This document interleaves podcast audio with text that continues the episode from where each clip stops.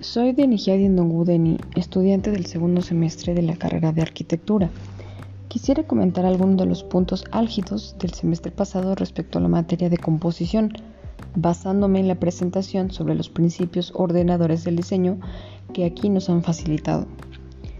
Lo que más me suena es el tema de los ejes de composición.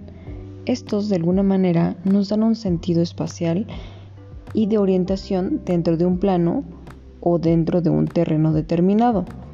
Al mismo tiempo, lo relaciono con la simetría, misma que puede ser axial, radial, central o tratarse de un caso de asimetría.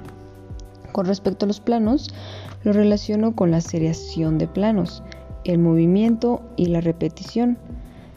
Todos estos elementos de diseño no tienen por qué ir por separado, sino que más bien se complementan y en muchos casos no podrían existir uno sin el otro. Los contrastes, ya sea de tamaño, de forma, de color o de texturas, crean acentos visuales en una composición y es importante mantener un ritmo y un equilibrio para no sobresaturarlo. El espacio es también una forma de ritmo, así como en una partitura, pues sin el silencio no podría crearse esta música.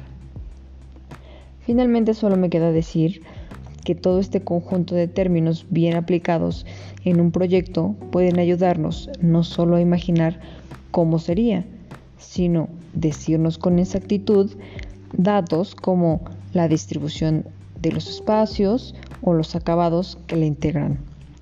A mi manera de entender las cosas, todo lo anterior sería el conjunto de especificaciones técnicas de diseño e ingeniería necesarias para llevar a cabo la correcta ejecución de un proyecto arquitectónico, que es el objetivo final de esta materia.